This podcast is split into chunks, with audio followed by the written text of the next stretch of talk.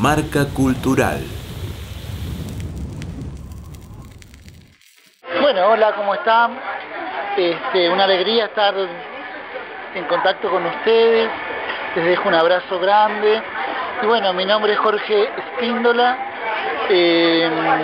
aquí interceptado para conversar con ustedes. Eh, soy poeta, eh, profesor de literatura en la Universidad Nacional de la Patagonia, este, dirijo un centro de estudios de lenguas y, literaturas patagónicas y andinas, soy un estudioso de la poesía mapuche contemporánea y tradicional. Eh, y bueno, básicamente me dedico a, la investigación y a la docencia dentro de lo que es el mundo de la literatura. Eh, y bueno, como, como poeta, este, trabajo como, como poeta investigador, digamos, trabajo mucho estos mundos de, de las literaturas eh, emergentes en este tiempo, la literatura mapuche contemporánea, como les decía, también las formas de teatro, las formas artísticas, acompañando desde, desde la crítica teatral, desde la crítica literaria, todos estos procesos que ponen en cuestión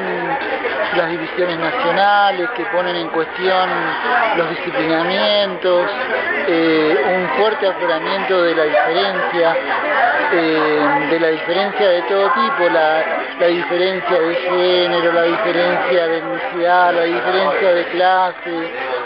desde situaciones de subalternidad me parece que se van generando eh, nuevos proyectos emancipatorios con raíces culturales, políticas, con memorias muy propias de pueblos y de, y gentes que han sido tan minorizadas, pensamientos y saberes tan,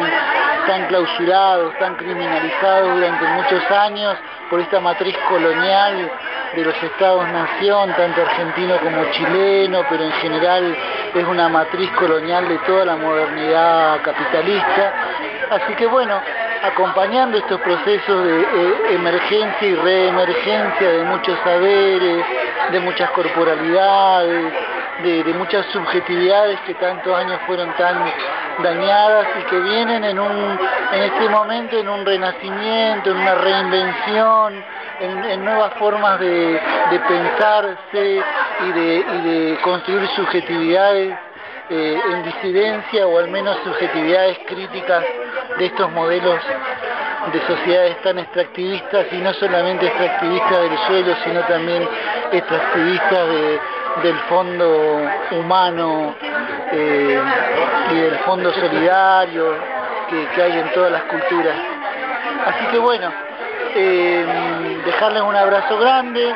eh, decirles que bueno que pueden poner Jorge Píndola Cine porque la E la perdimos al truco, así que Jorge Píndola, Jorge Píndola Cárdenas, poemas y van a encontrar algunos sitios de, poesía donde seguramente van a encontrar poemas míos y este y también seguramente algunos artículos y algunas reflexiones en torno a estos temas, estos asuntos. Y después, bueno, si quieren les dejo una recomendación de lectura ahora. Eh, en este tiempo vengo leyendo eh, poesía del Caribe,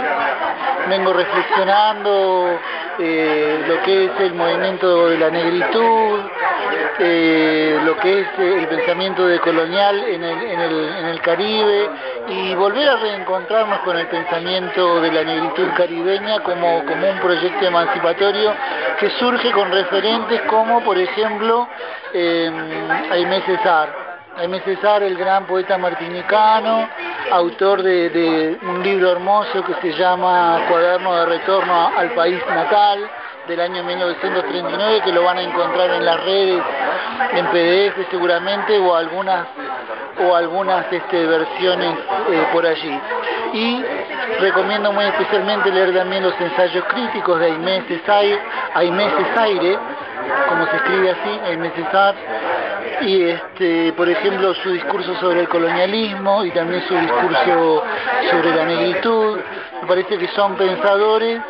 que nos iluminan a la hora de pensar los procesos aquí en el sur del sur, aquí en Patagonia, en el Gualmapu, parece que,